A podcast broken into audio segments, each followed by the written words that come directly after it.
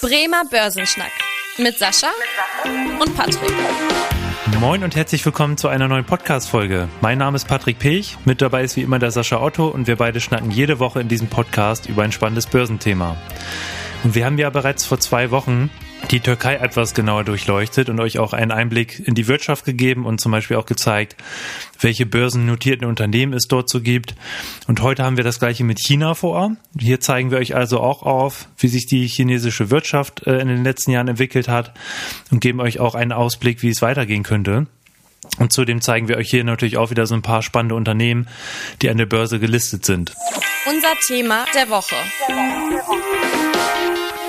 Ja, Sascha, dann lass uns mal loslegen mit dem Thema China und vor allem erstmal auf die chinesische Wirtschaft eingehen, weil das ist ja wirklich sehr spannend. China gehört ja mittlerweile zu den größten Volkswirtschaften der Welt oder je nachdem, wie man es misst.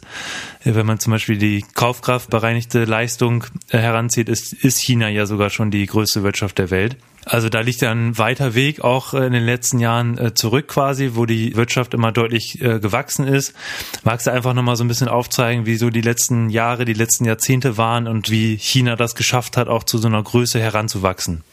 Ja, China hat sich irgendwann tatsächlich für einen besonderen Weg entschieden. Also China ist ja tatsächlich doch äh, kommunistisch geprägt, aber hat sehr schnell auch erkannt, dass diese ganzen marktwirtschaftlichen Themen und der Kapitalismus auch eine ganze Menge Vorteile haben und deswegen natürlich auch die Wirtschaft in den letzten Jahren tatsächlich sehr stark darauf fokussiert, äh, quasi in der äh, Welt eine entscheidende Rolle zu spielen.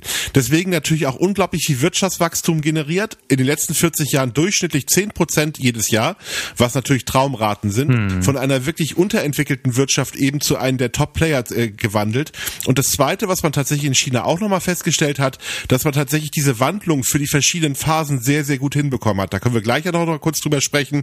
Aber von einer reinen Produktionswirtschaft die quasi als Billigsektor gegolten hat, zu einem Dienstleistungssektor ähm, und das Ganze natürlich auch in der Bevölkerung relativ gut umgesetzt in der Form. Also wirtschaftlich hat China tatsächlich die letzten Jahre sehr konsequent einen Plan verfolgt, der bisher sehr erfolgreich gewesen ist in vielen Punkten. Was du schon gesagt hast, die 10 Prozent, da können wir gerade hier in Europa ja von träumen und auch das auf dem hohen Niveau zum Teil auch noch so hohe Wachstumsraten. Ja, das ist echt schon beachtlich. Ja, was, was ich so äh, herausgefunden habe, was vor allem ja dazu geführt hat, dass äh, China das erreicht hat, diese Größe, ist ja auch zum Teil auch durch die Produktivitätsgewinne weil zum Beispiel halt auch viele Bewohner aus dem Land, also gerade die Landbevölkerung in die Städte gezogen sind. Dass äh, diese Urbanisierung hat ja auch dazu geführt, dass die Industrie weiter gewachsen ist und also hier China war ja jahrelang auch wirklich die Werkbank der Welt durch diesen Billiglohn, was du auch schon genannt hattest. Und das ist natürlich auch der Bevölkerung zugute gekommen. Also auch das BIP pro Kopf ist jetzt auch deutlich angestiegen. Natürlich immer noch nicht so wie im europäischen Vergleich. Also ja, aktuell haben wir da so ein BIP pro Kopf von 10.000 US-Dollar. Im Vergleich dazu in Deutschland liegen wir hier bei 46.000 US-Dollar. Also schon noch äh, ein deutlicher Unterschied. Äh, trotzdem ähm, hat China das geschafft, dass die Armut da in vielen Teilen äh, deutlich zurückgegangen ist und dass halt einfach durch diese Produktivitätsgewinne die Wirtschaft deutlich gestiegen ist. Und jetzt hast du aber auch schon gesagt, Sascha, dass wir oder dass man in den letzten Jahren auch sehen konnte, dass das Wachstum leicht zurückgegangen ist und dass China jetzt auch nach und nach äh, mit anderen Ländern konkurriert um diesen Billiglohnanteil. Wie ist denn da aktuell so die Lage? Ja, wobei China will gar nicht mehr Billiglohn sein. China hat sich ganz aktiv dafür entschieden zu sagen, ich, wir wollen jetzt Dienstleistungssektor äh, werden, also gerade jetzt auch Hightech-Standort. Mhm. China hat ja einen sehr, sehr ambitionierten Plan, äh, gerade bei den Zukunftstechnologien federführend zu sein und gar nicht mehr die billige Werkbank zu sein. Also da sieht man jetzt tatsächlich, wenn man das mal einfach sich jetzt so anschaut, zum Beispiel das Thema Stundenlohn. 2000 hatten wir noch einen Stundenlohn in China von ungefähr 1 Euro die Stunde. Hm. Jetzt liegen wir bei 8 Euro. Und ähm, im Vergleich ist es zum Beispiel so, in Indien äh, liegt er bei 4 Euro, also tatsächlich halb so teuer wie jetzt China. Und Indien ist noch nicht mal das günstigste Land. Da gibt es tatsächlich noch Länder, wo natürlich gerade zum Beispiel die Textilindustrie noch günstiger produzieren kann. Hm. Also deswegen kann man einfach nur sagen, China will gar nicht mehr Billiglohnsektor sein, sondern China will tatsächlich, wie andere Länder auch tatsächlich den Wandel in die Dienstleistungsgesellschaft hinbringen. Und das hat natürlich auch noch einen Effekt, weil wenn man sich jetzt tatsächlich andere Länder anguckt, die tatsächlich ein Geschäftsmodell haben, zu sagen, wir sind die günstigsten und das machen wir natürlich zu Ungunsten der Arbeitsbedingungen der Menschen dort, ähm, hat China tatsächlich in den letzten Jahren das tatsächlich geschafft, dass durch die Bank weg der Wohlstand in allen Schichten nach oben gegangen ist. Natürlich gibt's die Superreichen, hm, das ist nicht anders als in anderen Ländern, keine Frage, die sind auch reicher als vorweg, aber im, im Gegensatz zu anderen Ländern hat China es tatsächlich geschafft, auch die Ärmeren oder auch die Mittleren ähm, nach oben zu, tun. Also man kann erstmal sagen, wirtschaftlich gesehen, nicht demokratisch oder freiheitlich gesehen, aber wirtschaftlich gesehen geht es nahezu allen Bevölkerungsschichten besser als vor 10, 15, 20 Jahren. Und das ist natürlich ein Erfolgsmodell, was andere Länder in der Form nicht gemacht haben. Das hat China tatsächlich dann dadurch gemacht, mhm. dass sie jetzt auf andere Sektoren setzen und tatsächlich auch sagen, ja, wir wollen jetzt zum Beispiel auch der Standort für Robotik oder künstliche Intelligenz werden und damit natürlich die Amerikaner und auch die äh, Japaner und auch die Europäer angreifen, ganz klar. Ja, das ist ja auch ein Grund, warum China das macht, weil halt eben da auch mittlerweile ja die demografische Entwicklung spürbar ist.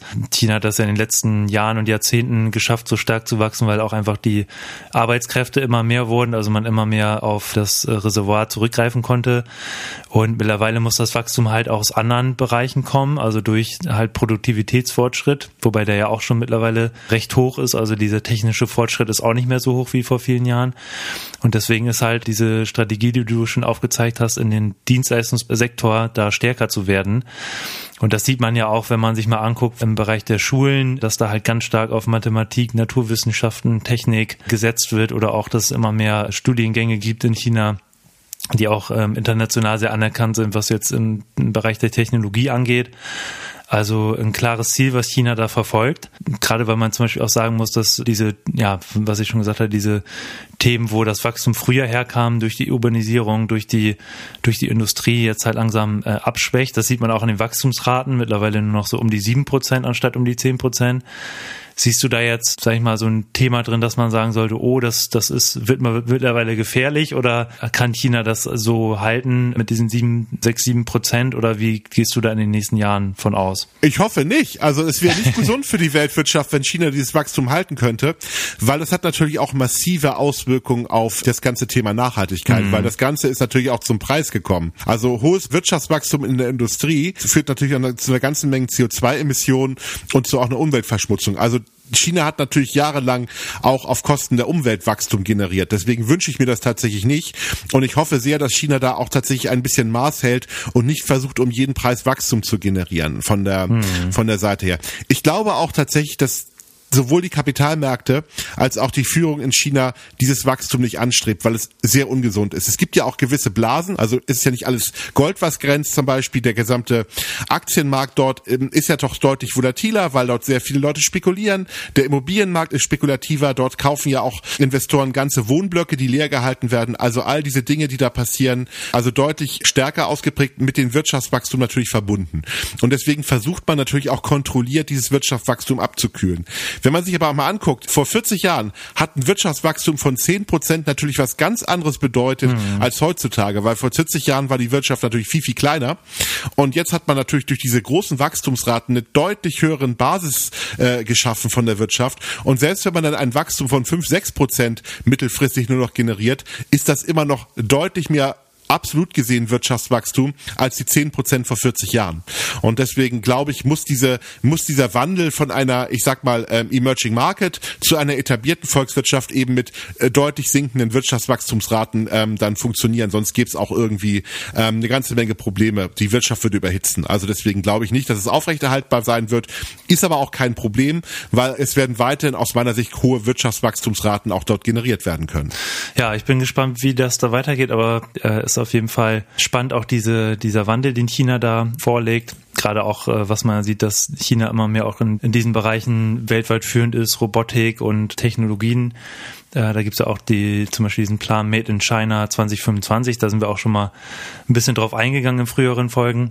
Sascha, dann lass uns auch, auch gerne nochmal auf verschiedene Unternehmen schauen. Das äh, fanden, glaube ich, unsere Zuhörerinnen und Zuhörer auch beim letzten Mal ganz spannend, äh, als wir mal so ein paar türkische Unternehmen aufgezeigt hatten. Also, dass wir mal so ein paar chinesische Unternehmen nennen, die äh, auch weltweit äh, agieren und die auch an der Börse gelistet sind.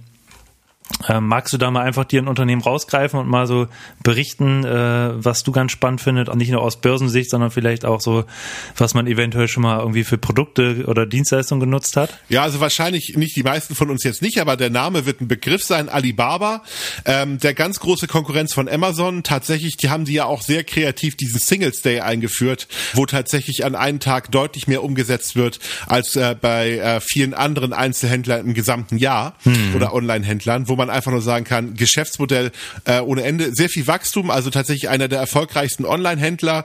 Natürlich so ein bisschen auch in die Schlagzeilen gekommen, weil der Vorstandsvorsitzende so ein bisschen von der Bildfläche verschwunden ist, nachdem er sich so ein bisschen mit der chinesischen Regierung angelegt hat. Hm. Dann ist er wieder aufgetaucht und er wirkte geläutert. Mal schauen, was die ihn so erzählt haben. Aber gut, das werden wir wahrscheinlich nicht rausfinden. Aber am Ende ein sehr erfolgreiches Online-Unternehmen, was quasi ganz großer Konkurrent von Amazon ist, definitiv. Also, und ich denke mal auch an der Börse mhm. glaube ich, ein relativ bekannter Player sein wird. Genau, auch, auch ja riesengroß. Also das Alibaba äh, mittlerweile ja auch sogar hier in Europa teilweise. Also vielleicht hat der ein oder andere Hörer sogar schon mal bei Alibaba irgendwas gekauft. Das ist auch durchaus möglich. Dann greife ich mir mal ein nächstes äh, Unternehmen und zwar ähm, Tencent bestimmt auch vielen Begriff. Gerade so was soziale Netzwerke angeht, kann man das schon vergleichen wie mit WhatsApp. Das äh, gerade WeChat ist in China da sehr verbreitet. Und auch Tencent ja eines der größten Spiele- oder Gaming-Unternehmen, die es auch weltweit gibt, ist auch beteiligt an Activision Blizzard, an ähm, Epic Games, wobei jetzt Blizzard natürlich äh, auch nochmal spannend ist, ähm, gerade wegen der, der Übernahme da, aber auch an vielen anderen ähm, US-Unternehmen beteiligt. Also durchaus ähm, weltweite Beteiligung da im Bereich oder Riot Games auch vielen Begriff. Also Tencent auch äh, durch die, ja, durch diesen Mix aus äh, soziale Netzwerke, Online-Werbung und und Gaming ähm, sehr bekannt, genau. Ja, Sascha, willst du noch mal ein äh, weiteres Unternehmen aufzeigen? Ja, BYD ist vielleicht ja auch so ein großes äh, Thema, was wir, was wir immer haben. Also BYD ist ein Mischkonzern, sollte vielleicht äh, den Leuten ein, ein Begriff sein, gerade in dem Thema jetzt Elektromobilität. Die sind ein relativ großer Hersteller, hm. eigentlich ursprünglich so ein bisschen aus der Akkufertigung und haben dann auch festgestellt, ja gut, dann können wir auch mal ein bisschen Autos herstellen, weil Akkus sind ja auch ganz interessant, bauen aber auch verschiedene andere elektronische Komponenten oder auch Industriekomponenten. Also am Ende ein, ein großer, ich sag mal, elektroniklastiger Mischkonzern, der so ein bisschen in die Schlagzeilen gekommen ist, gerade in dem Thema Elektromobilität äh, heraus. Also ich denke mal auch ein, eine Gesellschaft, die einigen Zuhörern vielleicht äh, schon mal bekannt unter die bekannt sein sollte, definitiv. Ja, dann würde ich mir nochmal ein Unternehmen schnappen und zwar Xiaomi. Ist auch ähm, vielen ein Begriff und einige nutzen wahrscheinlich sogar die Produkte, weil es einfach mittlerweile auch der größte Smartphone-Hersteller der Welt ist. Was jetzt die Anzahl der verkauften Smartphones angeht, sind natürlich nicht so die mega hochpreisigen Smartphones wie jetzt zum Beispiel bei Apple, aber halt in der Masse kann man sagen, dass Xiaomi da halt zu den Top-Playern ähm, weltweit gehört. Oder auch Saugroboter, Wischroboter, also vieles ist quasi unter diesem Dach angesiedelt oder auch so mobile äh, Geschichten, sei es Smartwatches oder so, da auf jeden Fall auch Xiaomi sehr bekannt für. Genau, ja, dann würde ich sagen, Sascha, haben wir doch mal so ein paar Unternehmen aufgezeigt, die sich in China so tummeln. Abschließend, wir sind ja hier beim Börsenpodcast, nochmal die Frage an dich. Wie schätzt du das aktuell ein? Lohnt sich da aktuell auch mal so einen Titel mit ins Depot zu legen oder wie würdest du das aus so Portfolio-Management-Sicht gerade beurteilen? Also grundsätzlich äh, denke ich das schon. China wird weiter ein wichtiger Markt sein, da wird viel Wachstum stattfinden. Man muss bloß ganz gute Nerven haben, weil vieles in China wird angeordnet und nicht wirklich frei geregelt. Und ich glaube, das ist ja uns auch auch irgendwie allen klar. Auch gerade die Technologiefirmen zum Beispiel, die ja eine Zeit lang gehypt wurden, jetzt so ein bisschen der ähm, Regierung ein Dorn im Auge sind und dadurch entsteht natürlich Volatilität, wenn dann ähm, auf einmal eingegriffen wird oder, oder Firmen zum Beispiel dann stärker reguliert werden. Das ist anders als hier in Europa, wo dann natürlich der Weg an die Gerichte möglich ist. In China gibt's das tatsächlich nicht, der wird einfach angeordnet. Aber wenn mir das klar ist und wenn ich breit gestreut bin, unterwegs bin dabei, äh, vielleicht durch einen Fonds oder einen ETF und nicht nur auf eine einzige Firma setze, dann China sicherlich eine sehr, sehr gute Beimischung, auch bei den einzelnen Portfolien, weil ich glaube auch ein Stück weit, dass China nach wie vor eine ganz entscheidende Rolle in der Weltwirtschaft spielen wird und dass da auch natürlich eine ganze Menge Firmen draus entstehen können oder auch schon da sind, die tatsächlich auch in der Welt tatsächlich eine immer wichtigere Rolle auch einnehmen werden. Also ja, Beimischung auf jeden Fall, aber man braucht ein bisschen stärkere Nerven als bei konservativeren Titeln ähm, vielleicht. Aber ich glaube, das wird den Zuhörern ja auch irgendwie klar sein. Hm. Ja, das äh, hatten wir auch schon ein paar Mal erzählt, auch so mit diesen Stories, was du beim letzten Mal, glaube ich, oder vorletzten Mal berichtet hattest, dass da plötzlich so ein ganzer Markt wegfällt, wenn Online-Nachhilfe, sag ich mal, verstaatlicht wird oder ähm, man da keine Gewinne mehr mit verdienen darf. Ja, also das äh, ein bisschen Nerven mitbringen, aber ansonsten, wie du schon gesagt hast, glaube ich, ein super interessanter Markt auf jeden Fall. Und wir werden es natürlich weiter beobachten für euch. Und ähm, ja, ansonsten, wenn ihr noch weitere Themenwünsche habt oder wir zum Beispiel auch nochmal einen Blick auf andere Länder werfen sollen, äh, dann schreibt uns gerne eine Mail an podcast.sparkasse-bremen.de und da freuen wir uns sehr drüber. Dann nehmen wir die Themen in den nächsten Folgen mit auf. Und ansonsten würde ich sagen, kommen wir auch zum Ende der heutigen Podcast-Folge. Und wie immer, wenn euch die Folge gefallen hat, freuen wir uns sehr, wenn ihr dem Podcast folgt und auch eine Bewertung gerne da lasst. Äh, mein Name ist Patrick Pech. Ich bedanke mich fürs Zuhören und freue mich, wenn ihr auch in der nächsten Woche wieder einschaltet. Bis dahin. Tschüss. Tschüss. Vielen Dank fürs Interesse. Das war der Bremer Börsenschnack, ein Podcast mit Sascha und Patrick. Noch ein kurzer Hinweis und an dieser Stelle liebe Grüße aus der Rechtsabteilung. Die gesprochenen Inhalte bilden die persönliche Meinung der handelnden Person, also in den meisten Fällen von Sascha und mir wieder. Sie stellen also keine Handlungsempfehlung zum Erwerb oder zur Veräußerung der genannten Wertpapiere oder anderer Finanzinstrumente der genannten Emittenten dar. Bei Fragen wende dich gerne an deinen Berater.